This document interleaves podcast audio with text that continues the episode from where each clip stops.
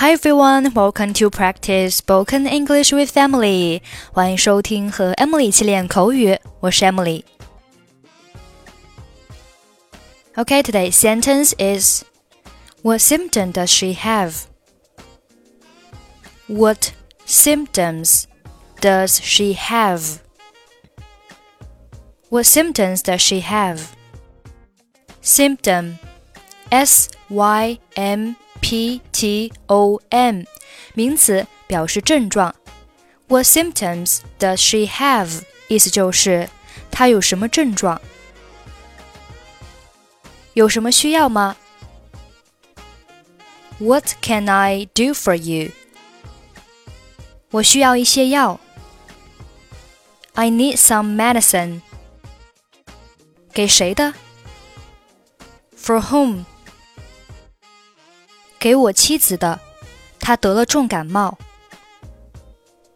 My wife, she suffers from a bad cold. 她有什么症状？What symptoms does she have? 发烧，咳嗽也很厉害。Fever and a bad cough. 知道了，别担心，只是普通感冒。 I see. Don't worry. Just a common cold. 需要什么样的药品呢？What kind of medicine does she need? 感冒药就可以了。Petulin will be enough. 每次要吃多少粒啊？How many pills for each time? 一天九粒，每顿饭后三粒。Nine pills per day, and three pills after each meal. 非常感谢。Thank you very much. 不用谢。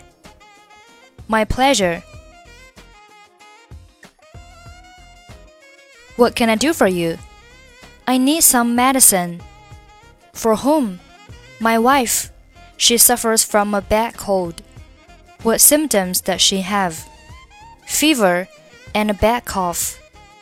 I see. Don't worry, just a common cold. What kind of medicine does she need? Patulin will be enough. How many pills for each time? Nine pills per day and three pills after each meal. Thank you very much. My pleasure. Okay, that's it for today. 获取更多地道美语发音秘籍，欢迎关注微信公众号“英语主播 Emily”。Have a nice weekend. I'm Emily. I'll see you next week.